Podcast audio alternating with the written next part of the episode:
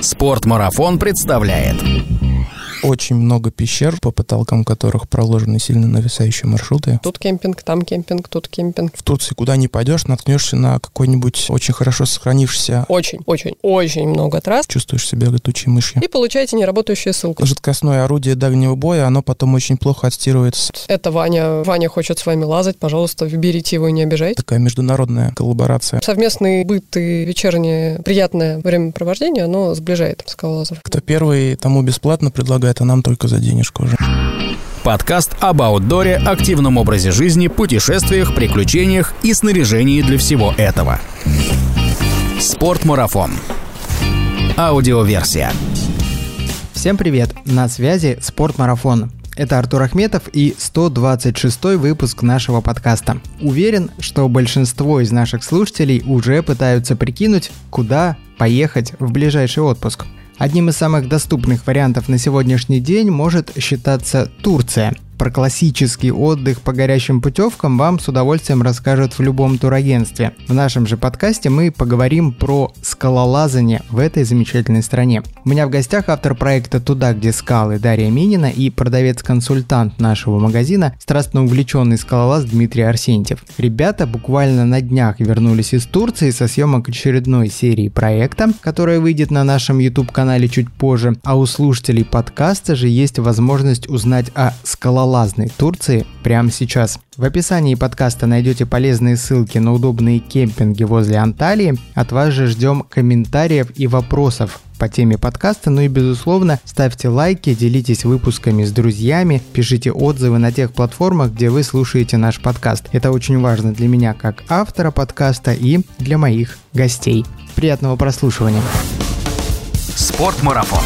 Аудиоверсия. Даша, привет. Привет, привет. Расскажи, кто у нас сегодня в гостях? У нас новый человек в подкастах, он здесь ни разу не был, а ты уже здесь не первый раз. У нас сегодня в гостях Дима Арсентьев. Его все видели по последнему сезону «Туда, где скалы», и его можно встретить в магазине в отделе железа. Дима, привет. Привет, Артур. Скажу нашим слушателям, что ребята совсем недавно вернулись из поездки в Турцию, где снимали очередную серию «Туда, где скалы», и скоро мы увидим это видео на нашем YouTube-канале, но этот подкаст выйдет немножко раньше, и сегодня мы поговорим про Турцию. Ну, наверное, это всегда так будет, потому что большинство из наших слушателей наверняка Турцию видит как страну, в которой можно поехать отдохнуть на море с all-inclusive. Я в том числе не исключение. У меня никогда не было в Турции какого-то активного отдыха. Это всегда был пляжный отдых. Сегодня мы поговорим о другой Турции, именно скалолазной Турции. И начать я хочу со следующего вопроса. Надеюсь, что слушатели, которые услышат этот подкаст через года два или три, с улыбкой вспомнят эти времена, и этот вопрос им покажется совершенно глупым, но как сейчас обстоят дела в Турции с карантином по поводу ковида? Какие правила въезда в эту страну для россиян и отличаются ли они от правил въезда для граждан там, Европы или других стран? Я думаю, это вопрос ко мне, потому что оформлением всех этих документов для группы занималась я, так что я сейчас максимально подробно расскажу. Ничего страшного и суперсложного в этом нет. Для того, чтобы въехать в Турцию, вам, как в большинство стран, в которые сейчас все-таки можно въехать, необходимы результаты ПЦР-теста, который нужно нужно сдать примерно за сутки до вылета, ну, для большей гарантии, потому что они принимают, конечно, за 72 часа, но чтобы на всякий случай не было никаких вопросов к дате взятия материала, еще что-то, мы, вылетая в ночь со вторника на среду, сдавали тест в понедельник, и во вторник я его благополучно забрала из лаборатории, такую красивую бумагу, на которой на двух языках, на русском и на английском написано, что мы сдали ПЦР-тест такого-то числа, и мы здоровы и можем лететь на все четыре стороны. Надо ли при сдаче теста говорить, что он нужен для предоставления представления в другой стране? Или они все сейчас по умолчанию на двух языках сделаны? Лучше сказать, потому что туда вносятся данные загранпаспорта, потому что в другую страну мы летим, используя заграничный паспорт. Если мы сдаем по умолчанию, то, скорее всего, вас зарегистрируют на российский паспорт и могут возникнуть некоторые сложности при предъявлении результатов, пересечении границы и несоответствии документа, который вы предъявляете при пересечении границы и, собственно, этого бланка с результатами ПЦР-теста. Дополнительно еще нужно получить, заполнив анкету на сайте, специальный HES-код, по которому вы будете можете заходить во все общественные места, будь то магазины, торговые центры, кафе, везде вас попросят эту бумажку, мы ее распечатали в маленьком таком формате опять и носили с собой в паспорте. Очень удобно, либо можно сделать скриншот на экране смартфона и также его предъявлять. Везде стоят сканеры, которые его считывают. QR-код, по-моему, да, там какой-то Да, да, такой небольшой. Скриншот — это достаточно удобный вариант, но если вы не хотите везде с собой носить смартфон, а в Турции это, в общем, достаточно актуальная история, потому что если вы не озадачились заранее мобильной связью за границей, то, в общем, кроме как делать фотки, он вам особо не нужен. Если вы не планируете этим заниматься, распечатали маленькую бумажку и идете везде налегке. То есть ПЦР и вот эта анкета. Да, ее тоже нужно заполнить заранее. И один такой маленький нюанс, когда вы ее заполняете на сайте, у вас появляется в конце волшебная кнопка «Поделиться». Вы радостно думаете, сейчас я отправлю ее себе на почту, отправляете и получаете неработающую ссылку. Поэтому лучше либо сразу делайте скриншот, либо печатайте. История о том, что вы сохраните куда-то этот документ, она не совсем срабатывает. Не сработала она у нас трижды. Еще мы помогли ребятам, когда стояли в очереди на регистрацию, они точно так же сделали, отправили себе в Телеграм такой радостный. У меня все заработает. Знаете, мужчина, я вам немножко тут подскажу, извините, я мешаюсь. Нет, не заработает. Он открывает, да, действительно не работает. Ну, такие нюансы жизни. Мне кажется, еще стоит добавить, что должно происходить, когда мы возвращаемся из Турции, потому что там тоже есть некоторые процедуры. Когда мы возвращаемся обратно, у нас тоже есть небольшие нюансы. Вам нужно заранее заполнить на госуслугах анкету, в которой вы указываете, в общем-то, тоже вполне себе понятные данные, фамилию, имя, номер рейса, которым прилетаете, и фотографируетесь, делаете селфи сразу вот в аэропорту и отправляете. Это сильно упрощает время прибытия, ну, которое вам необходимо, когда вы прилетаете, потому что те, кто не смог этого сделать, в Анталии получают на борту большую такую длинную бумажку, которую надо заполнить, которую заполняют руками, отдают специальному сотруднику. По непроверенным источникам у этих специальных сотрудников бумажные версии иногда теряются, поэтому лучше заранее немножко озадачиться, причем лучше это сделать, пока вы находитесь в отеле с Wi-Fi и еще не вылетели, потому что Wi-Fi, который вы можете найти на территории там, аэропорта, он не всегда работает. Из трех смартфонов подключиться смог только мой. И у ребят что-то пошло не так. Только мой справился с поставленной задачей. Это и я известная избирательность турецкого Wi-Fi по поводу смартфонов. Кто первый, тому бесплатно предлагает, а нам только за денежку уже. Но Дима вот успел заполнить уже во Внуково, когда мы прилетели, и Россия радостно включила нам интернет и приняла в свои объятия. Быстро, пока проходили паспортный контроль, тоже можно успеть. Там не очень много вопросов, и тест, который нужен для того, чтобы загрузить его результаты на госуслуги и сообщить государству о том, что мы здоровы и способны выходить в нашу трудовую деятельность и трудовые будни, тоже сдавался в аэропорту. Время на получение результатов около двух часов. И еще примерно два часа нужно для того, чтобы загрузить эти результаты на госуслуги от момента статуса заявления подано до момента получения статуса на госуслугу, что заявление принято. То есть по прилете в аэропорту надо еще провести примерно 4 часа? Нет, после того, как сдали тест, мы можем лететь а, домой,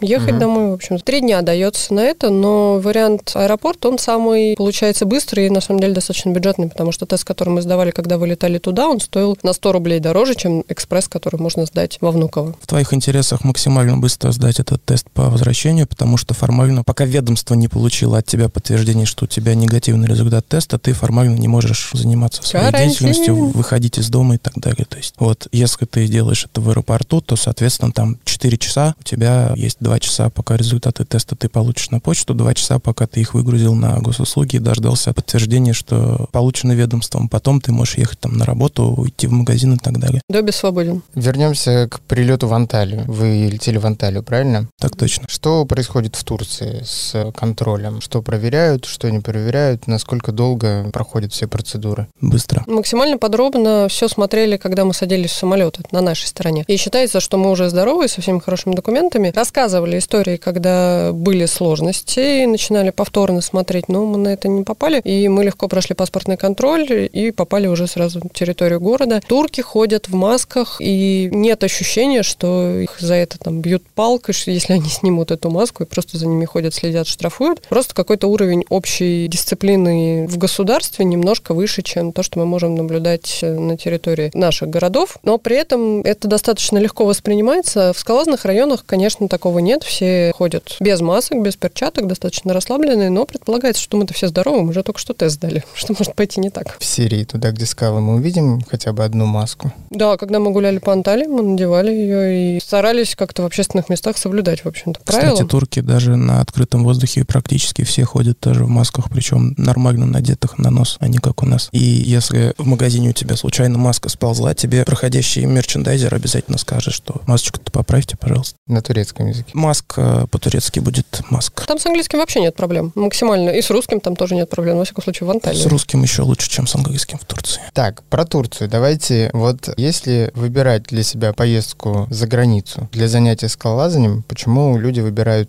Турцию? какие здесь характерные черты скалолазания, преимущества, почему нужно сделать выбор именно в пользу Турции? Турция не за границей. Хорошее определение. Не нужна виза. Это первый и главный плюс, при том, что мы летим в район, в котором очень-очень-очень много трасс, и нам не нужны никакие дополнительные документы для того, чтобы туда попасть, в отличие там, от Италии. И это ближе, чем какой-нибудь Таиланд. Все, что в Евросоюзе, является достаточно большим препятствием, потому что минимум за три недели вам нужна действующая виза, если у вас ее уже нет. И цены в Турции существенно дешевле, как по уровню проживания и продуктов, и в том числе перелетов. Чартерные рейсы в Антарию — это, в общем, известная история. Вы чартером летели? Или регулярным рейсом? Не, мы летели регулярно, потому что, так как мы летели на съемки, нам нужно было по 30 килограмм багажа на человека, большая внятная ручная кладь и очень удобное время прилета. Ну как, для нормальных людей оно не очень удобное, но мы прилетали максимально рано утром и вылетали максимально поздно вечером для того, чтобы получить полный первый съемочный день и полный последний съемочный. Но многие многие берут для того, чтобы поехать в скалазный район, горящие туры в отель, в Анталию, летят по горящей путевке, имеют там питание, завтрак, ужин, все включено, шведский стол, и днем проводят время на скалах, потому что от этих отелей можно там за 20, 30, 40 минут на машине добраться до скал. Отдельная история про аренду машины, это тоже в Турции стоит недорого, быстро, комфортно. Я думаю, тут этим вопросом занимался Дима, он как раз лучше расскажет. Сейчас мы к этому подробнее вернемся. Еще один вопрос такой общий про Турцию. Турция довольно большая страна. Как в плане вот этих точек для скалолазов? Они есть по всей Турции или они где-то сконцентрированы, куда люди стремятся попасть, чтобы полазить по скалам? Для первого визита мы однозначно будем рекомендовать взять билеты именно до аэропорта Анталии, потому что там сосредоточено процентов 80 всех маршрутов в стране. Очень компактно, надо сказать, сосредоточено. Есть еще другие скалолазные районы, но там сложнее с логистикой, там меньше чем заняться помимо скалолазания, и про них пока что не так много много информации, но мы будем стараться это исправить нашим проектом. То есть Анталия — это такой вот, если ты задумываешься первый раз о том, чтобы поехать полазить по скалам в Турцию, это вот как бы... Однозначно, если мы говорим про аэропорт Анталия, вопрос, где проживание, он не настолько однозначный. Если вы хотите немножко нестандартного и планируете поехать в Турцию зимой, то, возможно, вам стоит остановиться в соседнем городке Кемер, который тоже расположен на берегу моря, тоже туристический, там тоже все понимают русский. И особенность, что там скалолазные районы находятся возле моря. Там более предсказуемо, более теплая погода зимой. Можно лазить с видом на море. Так точно. Почти Крым. Там совершенно точно можно лазить с видом на море. По прямой там будет метров 400. Другое дело, что эти 400 метров нужно будет ползти в гору. Чего, скалолазы, я верю в то, что они умеют ходить хотя бы в горку. И 400 метров они осилят. Дим, ты сказал про погоду, более предсказуемую в районе Кемера. А как вообще, в принципе, с сезонностью в Турции? Есть ли там зависимость от времени года? Потому что опять же, да, Турция, тебе говорят Турция, ты не представляешь, что там плохая погода. Тебе кажется, что там всегда солнце, всегда теплое море, всегда прохладный эфес в баре. На берегу действительно всегда достаточно тепло. Если мы говорим про горы, там высота не очень большая, если вы думаете, что горы это там 2-3 тысячи. Нет, там есть, конечно, и горнолыжные курорты в пределах получаса езды от Антарии, что, в принципе, местными очень эксплуатируется тоже, и действительно можно там утром позагорать на пляже, днем поехать покататься на сноуборде полдня, а потом вернуться опять к морю. В случае со скалолазными активностями, безусловно, температурные колебания присутствуют, но если в жару мы просто пойдем лазать на теневой сектор, то зимой мы выберем тот, который обращен на солнце, который хоть немножко, но прогревается. В случае с осадками Турция — это после Таиланда, наверное, самое нависающее, что можно вообще, в принципе, в мире встретить в массе своей. Там огромное количество маршрутов в пещерах, куда точно не будет капать атмосферная всякая жидкость. И есть сектора, которые весной мокрые, потому что вода сочится сквозь стены этой пещеры, там, соответственно, лазить не очень приятно. Там как раз весной лучше лазить более вертикальные маршруты, но уже как бы весной солнце вступает в свои права, и проблем тоже нет. Так, ну и перед тем, как мы перейдем к обсуждению именно вот этих всех скальных особенностей Турции, вопрос у меня про местное население. Насколько среди них популярно скалолазание? Много ли местных людей лазит? Или это такой один из видов организации досуга иностранцев? в Турции? У нас будет супер классный спикер, который об этом тоже расскажет, как один из лидеров просто турецкого скалолазания и основатель кемпинга. Скалолазание в Турции начало развиваться в самом начале 21 века. В 2000 году первые маршруты появились в районе Гигбаири, и работа велась параллельно двумя друзьями. Один из них турок, другой немец. На каждого они наколотили примерно по 500 маршрутов. На настоящий момент, для справки всего, в регионе Анталия, если посчитать все веревки мультипичи и все экстеншены, то там порядка полутора тысяч маршрутов сейчас наколочено. Вот, то есть они внесли самый большой вклад в развитие региона, и можно сказать, что, соответственно, это такая международная коллаборация. В основном сейчас лазают больше все-таки приезжих, чем местного населения. У нас в серии будет очень подробно про это серьезные спортсмены рассказывать. Они говорят, что в Турции скалолазание пока что на зачаточном состоянии, но оно набирает обороты, потому что это история с тем, что в 2020 году скалолазание должно было быть первый раз представлено в программе Олимпийских игр. Она как бы захватила все страны, и в Турции тоже сильно вырос интерес. Не так, как в России, естественно, не так, как в Соединенных Штатах, где сейчас настоящий бум скалодромов, они каждый день там открываются новые. Но, тем не менее, они выражают надежду,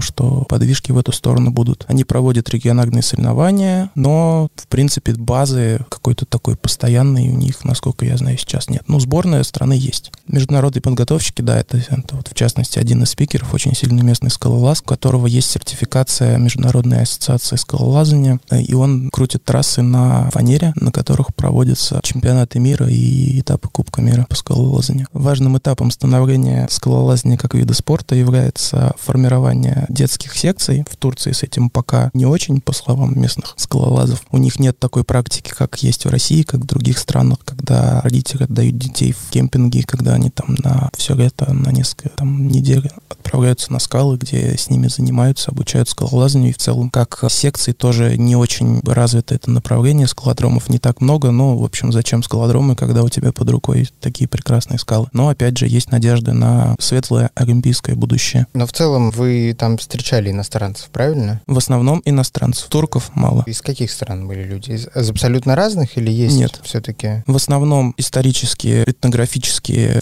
в Турции преобладают, ну, помимо русскоговорящих, кто приехал из России и из Беларуси, из Украины, больше всего это, конечно, немцы турцев, потому что у Турции исторически очень тесная связь с Германией, у них взаимный обмен. И, кстати, многие из молодых турков, они предпочитают изучать в качестве иностранного не английский, а немецкий язык, потому что мечтают вырасти и уехать в Германию на заработки. Ну, в этом году еще швейцарцев много понаехало, массово. В этом году по сравнению с каким? Они для себя открыли Турцию, по словам ребят, которых мы нашли на месте из Швейцарии, потому что из-за ковидных ограничений они не смогли поехать в Италию, в которую они привыкли ездить, в, тоже в большие скалозные районы. Ну и собственные скалы они уже тоже все излазали вдоль и поперек, исследовали и решили выбрать новое направление. Приехал один, потом второй. Швейцария маленькая, комьюнити тесная, один за одним, так и появились там. Также встреча встречали мы приезжих из Италии и Испании, несмотря на то, что тоже прекрасные свои скалы у них есть, но вот в эти непростые времена они все-таки тоже смогли приехать в Турцию, что приятно. Что интересно, самих носителей английского языка мы не встретили ни одного, то есть из Англии, где, ну, то ли сложно добираться, то ли по каким-то другим причинам не очень интересно. Да у них там все закрыто, они же вообще в домике со своим британским штаммом. Даже если захотят куда-то выехать, мне кажется, их не пустят. Но при этом свободно можно общаться на английском языке языке. Ну, да, вообще Проблем легко. в общении с местным населением, с приезжими никаких не возникает. Все, кто заняты в сфере обслуживания, они, конечно, обладают необходимым багажом слов на английском языке, если мы говорим именно про скалолазные районы, если мы говорим про туристические побережья, то там, как я уже сказал, на русском вас скорее поймут, чем на английском. И ответят вам тоже на русском.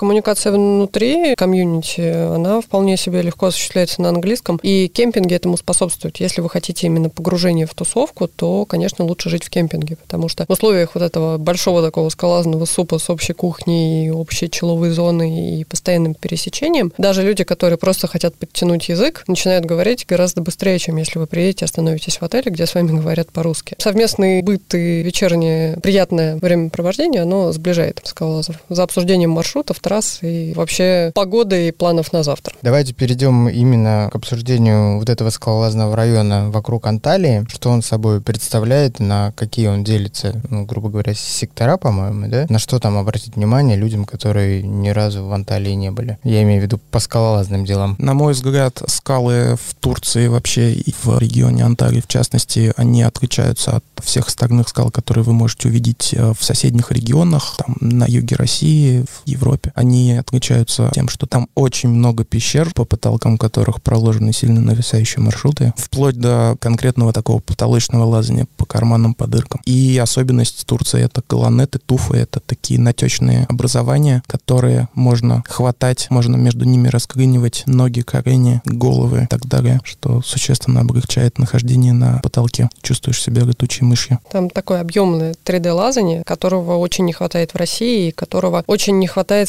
скалолазам, которые любят ездить в наши северные районы, потому что там все жесткое, более вертикальное и маленькое. В Турции можно найти интересные трассы по большим хорошим зацепкам. И мне, как человеку, который не лезет в супервысоких категорий на скалах, было интереснее наблюдать за скалолазанием в Турции, чем за лазанием, например, на наших плоских и вылизанных, красивых, полированных там зеркалах и гранитных плоскостях, потому что оно направлено в более разные акробатическое, стороны, да? да. Оно выглядит эффектно и для новичков более дружелюбно, я бы так сказала. Тем, кто никогда не лазал на настоящих скалах, был только на скалодроме, достаточно сложно будет представить, что вообще такое себя представляют эти туфы, колонеты, натеки, потому что на скалодроме очень сложно такой рельеф сымитировать, но можно разве что представить себе стенд Трактопия, который на самом деле является слепком настоящей скалы, да, только на скалодромах они стоят вертикально, а тут вы получаете его нависающим градусов на 30-50. Зато для любителей скалодромного скалолазания всегда можно найти ручки, большие ручки, понятные. То есть не надо искать нарисованную зацепку на гладкой стене. Вот, ну, как вот зацепка, вот поставили ногу. Держи, вставай, жми. На базовых категориях для начинающих этого много, и это понятно и доступно. Ну, давайте так. На что обратить внимание начинающему? Куда поехать, где простые трассы? На что обратить внимание уже более опытным, которые хотят вот этого вот 3D-лазания, так сказать? Практически каждый сектор внутри района содержит в себе как простые трассы уровня пятерок, шестерок, так и сложные вплоть до восьмерок. Очень сложно. Поэтому логично выбирать по экспозиции по времени года, для того, чтобы вам было комфортно именно по погодным условиям. И вылезти с утра, пока еще прохладно, погреться куда-нибудь на солнышко, а в обед уйти в теневой сектор, благо все это рядом. И тут, наверное, небольшие преимущества имеют ребята, которые живут в кемпинге, потому что если вы взяли машину в прокат, вы можете от сектора за три минуты спуститься к кемпингу, пообедать и вернуться на скалы абсолютно сытым, довольным, не знаю, поспать там где-то в перерыве. Вам не надо ехать до Анталии час. Кемпинг находится непосредственно в близости. Их очень много, этих кемпингов, и у меня было ощущение, что я просто попала в какое-то скалолазное государство, потому что куда ни пойди под секторами, тут кемпинг, там кемпинг, тут кемпинг. И они достаточно загружены, потому что многие уехали в Турцию на удаленку полгода назад, год назад, и остались там, и до сих пор живут. Многие люди зимуют, оформили вид на жительство и вообще отлично себя чувствуют. Полгода в кемпинге. Ну, там кемпинг — это не совсем то, что в российском понимании кемпинг с палаткой. То есть к палатке, к месту под палатки, если вы выбираете такой бюджетный аутдорный вариант, прилагается использование горячим душем 24 на 7, туалетом, общей кухней оборудованной с газовым баллоном. И с холодильником. Абсолютно классные условия для того, чтобы быть чистым, сытым и при этом спать в своей палатке, в собственном уютном спальнике и на коврике. А если, собственно, уютный спальник очень холодный, то тебе еще бесплатно одеялко дадут. То есть такой кемпинговый all-inclusive практически, но без питания. Да? И палатки, кстати, тоже можно в аренду брать. То есть ты можешь приехать вообще без ничего, но если ты хочешь подешевле, ты снимаешь не бунгало с отоплением, а просто место под палатку, и остальное все берешь в прокат. Там еще был вопрос с доступностью секторов. Ты спрашивал, да, Дашка быстро все сказала. Я хотел добавить просто, что от домика, где мы жили в кемпинге, до ближайших скалолазных маршрутов по прямой метров, наверное, 60. То есть вот ты можешь завтракать, попивая на веранде кофеек, смотреть там на свой проект и практически зацепки рассматривать, придумывая расклад, как ты там будешь щелкаться на восьмой оттяжке. То есть завтрак проводить с пользой. А еще лучше в гамаке. По всему кемпингу развешаны гамаки на пальмах. Это прям вообще такой колорит. Вообще, всем совет, берите с собой на скалы гамак. Отличная штука. Это гораздо более стильно, ярко и скалолазно, чем таскать с собой привязанную к рюкзаку пенку и отдыхать на пенке между пролазами. Повешенный гамак — это плюс 100 к стилю и плюс 100-500 к чилу и комфорту. Деревьев там не очень много крупных, скорее всего, и они в основном колючие. На них не часто получается придумать, как повесить гамак, но зато всегда есть два первых шрамба заборы на соседних трассах, на которых при помощи оттяжек вы прекрасно все соорудите. Вы кемпинг выбирали заранее или уже по месту определялись? Мы выбирали заранее, исходя из спикеров, потому что мы нашли этих ребят, и было интересно взять интервью именно у людей, которые максимально внесли свой вклад в подготовку района. Ну и, соответственно, жили мы у них в кемпинге, потому что это максимально логично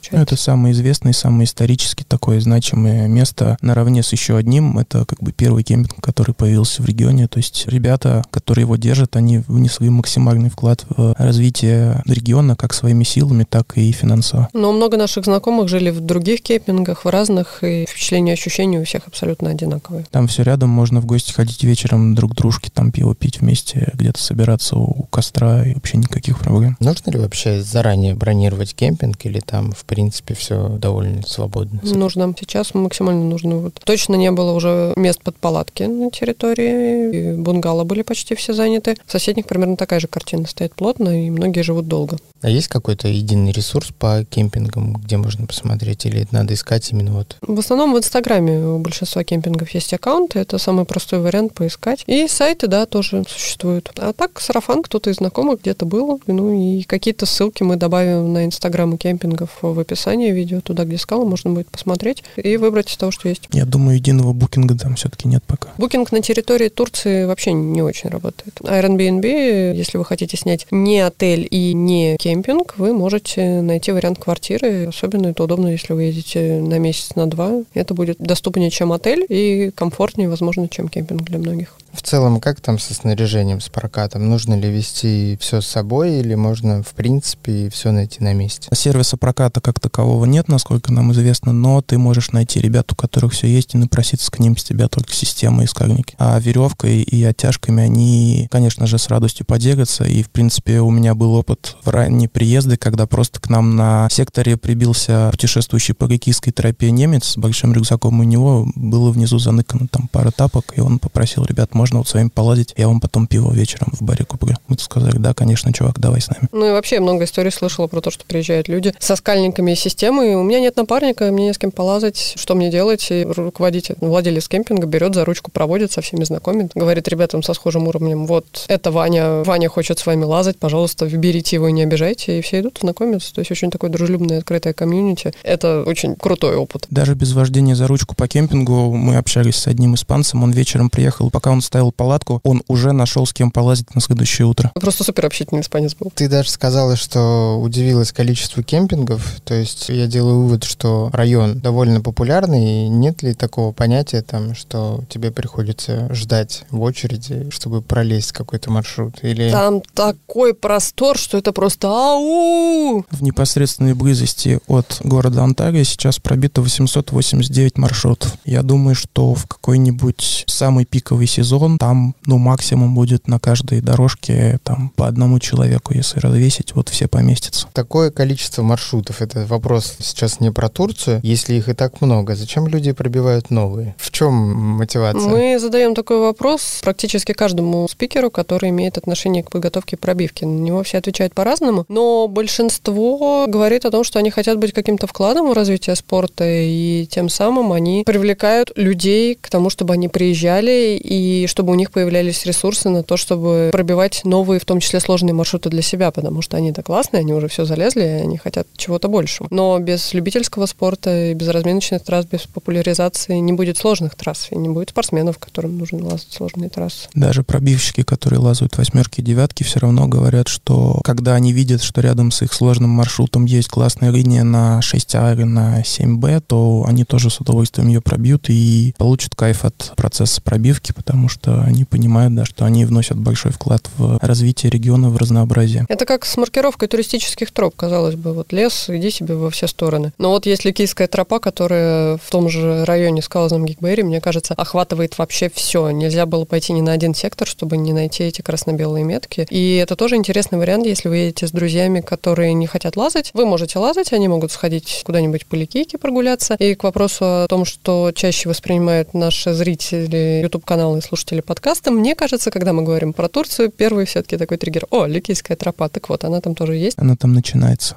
Дима, ты мне перед подкастом показывал гайдбук по Турции. Он, ты говоришь, написан наполовину основателем турецкого скалолазания. Как Этот гайдбук составлен турком, который стоял у истоков пробивки самых первых маршрутов в этом районе. Астурк его имя. И, соответственно, кому, как не ему, кто знает все про этот регион, заниматься такой кропотливой работой, собирать все в единую базу и в удобной форме предоставлять ее для всех желающих. Есть ли этот гайдбук в электронном виде или его можно получить только в бумажном виде непосредственно в Турции? В электронном виде его нет, в том виде, в котором он издается на бумаге. Есть известное очень среди российских скалолазов приложение All Climb, которое создано нашими соотечественниками. Там можно загрузить информацию про скалолазные районы Турции. Там есть чуть меньше информации, там не так удобно просматривать разные сектора. Ну, она чуть хуже структурирована. С другой стороны, есть точка на карте, ты видишь, где ты, где ближайший к тебе сектор, и есть удобная функция Ctrl-F, то есть поиска. То есть, если ты хочешь найти маршрут с каким-то названием, то через приложение это сделать быстрее. А район в приложении платный. Нужно будет создателям этой информации небольшую денежку заплатить, зато он будет с вами всегда на всех ваших электронных девайсах iOS, Android. Но покупая бумажный гайдбук, вы поддерживаете подготовщиков, и часть средств с покупки бумажного гайдбука идет на пробивку маршрутов. Треть, треть средств, которые... Ну, с 30 евро 10. Ну, это на совести тех, кто продает, но вот ребята, чем кемпинге мы жили, у кого купили копию гайдбук, они себе не берут ни копейки, а треть средств, которые они могли бы оставить себе, они кладут в коробочку на пробивку. Сколько стоит проживание в кемпинге? Такой отвлеченный тоже вопрос. По-разному. От 5 до 50 евро в зависимости от потребностей в комфорте, в отоплении, горячем душе в номере или горячем душе общем, который, в общем, тоже очень чистый и классный. 5 евро человека место в палатке, 50 евро в люксовом коттедже. С питанием, я надеюсь. Завтраком. На настоящий момент проживание во всех домиках включает в стоимость есть завтраки на выбор, очень вкусные, очень разные. Есть турецкие, есть фьюжн кухня. А в палатке завтрак не включен. Вернемся к гайдбуку. Насколько он соответствует тому, что вы увидели на трассах? Ну, руководствовались ли вы той информацией, которая есть в гайдбуке? Насколько он грамотно написан? У нас были все дни съемок живые гайдбуки. Люди, которых мы там находили на месте, у кого брали интервью, с кем лазали, они знают намного больше, чем мы, поэтому мы бы по гайдбуку, естественно, не потерялись, просто заняло бы это у нас больше времени, мы бы решали, в каком секторе сейчас хорошая погода, искали бы там какие-нибудь категории нам нужны, а здесь как бы нас просто брали за ручку и говорили, вот сегодня будет классно, там пойдем. Мы шли, снимали, там было классно. Гайдбук действительно удобно структурирован, там есть про каждый район подробное описание характеристик маршрутов, нависание, чуть меньше нависания, положилого, короче, и так далее. Какой сезон лучше для посещения, да, ну и про каждый маршрут, естественно, что на станции, количество оттяжек, там какие-то особенности, типа редкая пробивка, частая пробивка и так далее далее. Но там есть не только трудность в Турции. Если вы хотите полазать ДВС, а лето, вам жарко, то и для этого есть возможности дефутурсола. Пожалуйста, с заныриванием в теплое Средиземное море. Сверху? Ну, в общем, да, примерно так. как бы чем сильнее ты скалолаз, тем с большей высоты лететь. Так что слабеньким проще в этом плане. Можно прикинуться слабеньким и просто с метра над водой такой, ой, все, я устал, и в морька. Давайте поподробнее о районах. Как они называются, чем они характерны, что искать вообще вокруг Анталии, что забивать в поисковик, чтобы понять, что, о, я хочу сюда поехать. Если вы хотите остановиться в кемпинге, то вам нужна деревенька Гейкбаири, что в переводе значит оленей склон. Чуть-чуть не доезжая до этой деревеньки по горному серпантину, находится как раз вот это все многообразие кемпингов, про которые Даша уже сказала. Ну, Гейкбаири — это как бы вот кодовое слово, по которому скалолазы всего мира понимают, что это скалолазание в районе Антарии. Начать стоит с него. Это то место, где вот сейчас со всеми экстеншенами пробито около тысячи маршрутов. Есть недалеко, ну как недалеко, далеко, где-то полтора часа на машине от города Анталия по побережью. Еще парочка небольших секторов, очень интересных. Интересны они тем, что они находятся прямо у моря. То есть вам не нужно куда-то забираться в горы, где непредсказуемая погода. Вы лазите, соответственно, с видом на прекрасные волны. Там есть маршруты, которые отличаются по своему стилю. Это больше более такая европейская порода. Там меньше нависания, меньше выражен туф и колонеты, больше такое лазание по маленьким кармашкам, трещинкам, зацепочкам. Чтобы разнообразить, если вы приехали поехали не на 6 дней, как мы были на съемках, а там на подольше, то в парочку дней можно съездить туда, если у вас есть машина, это не займет много времени и, соответственно, получить какие-то новые впечатления, но базироваться все-таки я бы посоветовал именно в Гейкбаире. Да-да, тот самый район, о котором мы сейчас рассказываем, называется Олимпия, Олимпус. Там два места. Есть деревня, которая называется Черари, и есть местность, которая называется Олимпус. Олимпус известен тем, что там находятся очень древние руины. Вообще в Турции куда ни пойдешь, наткнешься на какой-нибудь очень хорошо сохранившийся амфитеатр и остатки древнегреческих саун. В Олимпусе тоже есть большое количество прекрасных таких руин, по которым тоже интересно погулять на обратном пути после скал до машины. Соответственно, два района, но они находятся очень близко друг к другу. Олимпус, Чарари, там можно за один день полазать, успеть и там, и там. Там есть черепашки. Там есть пляж, на котором гнездятся черепашки в сезон. Туда нельзя заезжать на машинах, потому что вы можете их задавить. Там, по-моему, и лазить в это время нельзя, когда черепашки откладывают. Возможно, вас просто дела. на пляж, да, не пустят. По самой короткой дороге до сектора придется обходить через руины, через горы. А в руинах мы нашли змею. Мы ее спасали веточкой. Было очень страшно, но мы справились. А что с ней было? Застряла. Мы подумали, что она проползала через камни в стене древней, да, и хвостика ей прижала, и она такая висела наполовину высунувшись. А может, она просто кайфовала и И зря мы ее оттуда веточкой. на солнышке грелась, да. Но мы представили веточку, чтобы если вдруг она просто боится спрыгивать, там дверной проем условно, да, представляете, вот она сверху посередине этого дверного проема свисает наполовину, то есть ей никуда не деться. Мы ей палочку такую приставили и пошли дальше, надеясь, что если она захочет, она потом по этой палочке сползет вниз. У нас каждый день съемок был выпуск передачи «В мире животных». Дальше говорим голосом Дроздова. Змейка была милая, да, мы ей, надеюсь, помогли. У нас еще была действительно большая черепашка, прям под скалолазным сектором мы ее увидели, она была очень милая. Когда увидите черепашек, не поднимайте их, пожалуйста, на руки, у них есть жидкостное орудие дальнего боя, оно потом очень плохо отстирывается с одежды, поэтому не стоит их переворачивать, направлять на себя и с ними фоткаться. Еще говорят, что если она потом не найдет лужу, она умрет от жажды, и все будет очень грустно с этой черепашкой, поэтому... Она потратит свои запасы жидкости, да. Еще мы, когда ходили встречать рассвет на Парикийской тропе в руины древнего города Требенна, мы на обратном пути увидели поезд из, я специально посчитал, 81 гусенички. Они очень мило ползли поперек нашей тропы,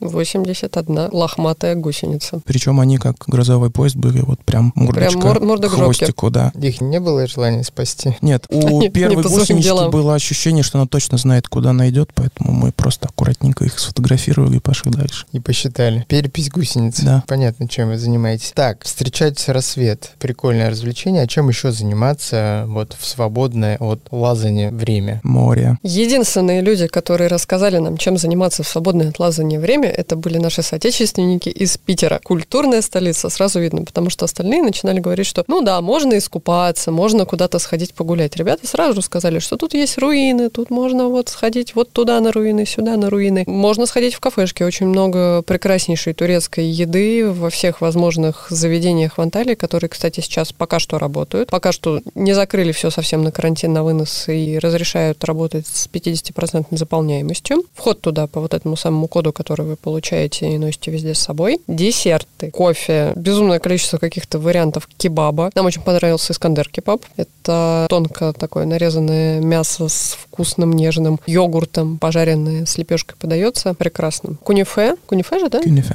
Кунюфе. Это десерт из макарончиков с сыром, со сладкой такой сливочно-сырной расплавленной смесью, просто что-то непередаваемое. Безлиме — это для любителей бахчисарайских янтыков и ностальгии по Крыму и Российскому Кавказу, желающих найти, у кого же еще из народов есть какое-нибудь блюдо из теста с начинкой. Вот, пожалуйста, в Турции и вам есть чем заняться. Пиде — это такие открытые лодочки с Тандырная разными начинками. Тандырная пицца, да, в общем-то. Это, это прекрасно. В общем, Турция — это страна, в которой можно бесконечно есть. Гастрономические удовольствия. Да, да. Главное не смотреть на весы потом, когда вернешься, или много лазать после дня отдыха. Ну, в общем, да, там три варианта занятий. Это экскурсии по античным городам и сопутствующим территориям, прогулки по Ликейской тропе и гастрономические удовольствия во всех возможных кафешках вокруг. В Анталии есть прекрасный старый город. Он находится прямо на берегу моря. Он стоит на высокой горе, но к пирсу вниз к морю есть спуск. Действительно классные узкие улочки, старенькие домики. Ну, они не, не настолько древние, как руины. Скорее всего, в среднем им не больше 100 лет. Там много достаточно новых отелей, которые, в принципе, стараются стилизировать под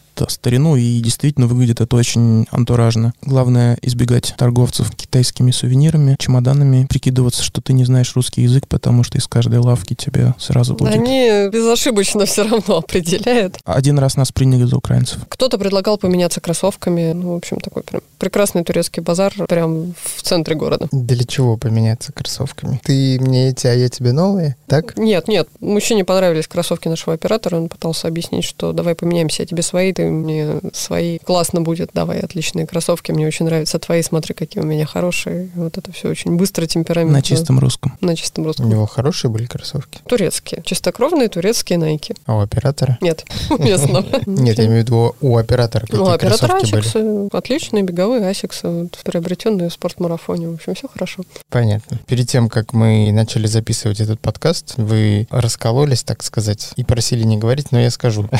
Есть информация, что скоро в Турции появится трасса, которая будет называться «Спортмарафон». Где она, возможно, появится и как людям, которые, может быть, через полгода поедут в Турцию, послушав этот подкаст, ее найти? Надо будет спросить у Тобиуса Джазито Кэмп, и он расскажет, где появится трасса «Спортмарафон». Но пока что это наш большой секрет специально для подписчиков подкаста. Мы доверяем его профессионализму, что она будет очень хорошей. Он обещал не супер тяжелую. Ну, как только она будет готова, я думаю, что наши соцсети об этом сообщат всем нашим слушателям и читателям и зрителям. Ребята, спасибо вам большое про то, что рассказали про скалолазную Турцию. Вопрос, наверное, на завершение. Понятное дело, что слетать в Турцию, красиво там, приятно отдохнуть с пользой для собственного тела, но вернуться из Турции без подарков для своих близких, это, наверное, преступление. Что вы привезли себе, что привезли своим друзьям и родственникам? Паста. Паста фундучная — это просто наркотик. Скалолазный, не скалолазный, неважно, чем вы занимаетесь, каким видом спорта, это совершенно прекрасная вещь. Она бывает с сахаром, без сахара, сахарозаменителем. Я просто оставила вот часть сердечка в банке с этой пастой и привезла домой. Это что-то наподобие арахисового масла? Это просто перетертый фундук, причем не перетертый в пыль, а такой текстурой приятный, вот такой обладающий. И, соответственно, да, немножко сахара или заменители. Намазывать на все, добавлять в творог, в йогурт, в кашу. Есть просто так из банки ночью. Большой ложкой. Пять подходов к холодильнику, да. Ну и луком традиционное блюдо, которое везут из Турции. Лучше купить в магазине заранее, потому что для любителей покупать сувениры на месте после регистрации в Duty Free можно сильно удивиться, что цена на пачку лукума будет такая же, как в магазине. Ты видишь цифру 20, но только в магазине это лиры, а в Duty Free это евро. Курс 1 к 10. Планируя свой скалолазный выезд в Турцию и особенно рассчитывая на то, что вы каким-то образом будете там с другими скалолазами, туристами договариваться о совместных планах, нужно понимать, что если вы привыкли, как обычно там на российских сборах происходит в 6 утра, все там уже из палаток вылезли, все завтрак приготовили, рюкзаки с вечера собраны, очереди на трассу там все расписаны, до вечера план тренировки составлен, то вас ждет, ну, не разочарование, но достаточно большое удивление. То есть ты утром просыпаешься, 7 часов у тебя будильник, ты смотришь, на улице никого. Завтраки начинают подавать с 9. В 9 начинает кто-то подтягиваться, ходят лениво по территории, разговаривают друг с дружкой, пьют неспешно вкусный турецкий кофе. Ты спрашиваешь у твоего спикера, а вот что, лазить-то пойдем? Он такой, ну, не знаю, что-то солнце, типа, еще низко, скалы, наверное, холодные, я, наверное, после обеда пойду полазаю. Сейчас пока в гамаке полежу, почитаю. И так как бы во всем. То есть они никуда не спешат, у них все хорошо. Они наслаждаются жизнью, наслаждаются своим местом, где они находятся. И, и слушайте, это так классно. И ты заражаешься, да. Вот за 6 дней, мне кажется, мы все там перезаражались. Неспешный приморский образ жизни. Да, мы также вставали в 7 утра,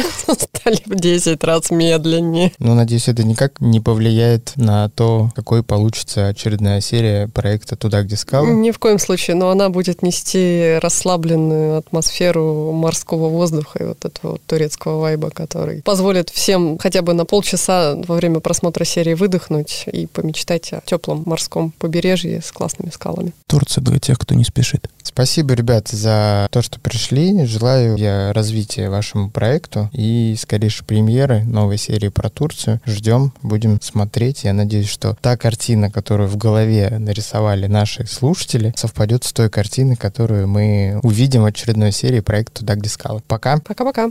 Пока. Спортмарафон. Аудиоверсия. Подкаст об аутдоре, активном образе жизни, путешествиях, приключениях и снаряжении для всего этого –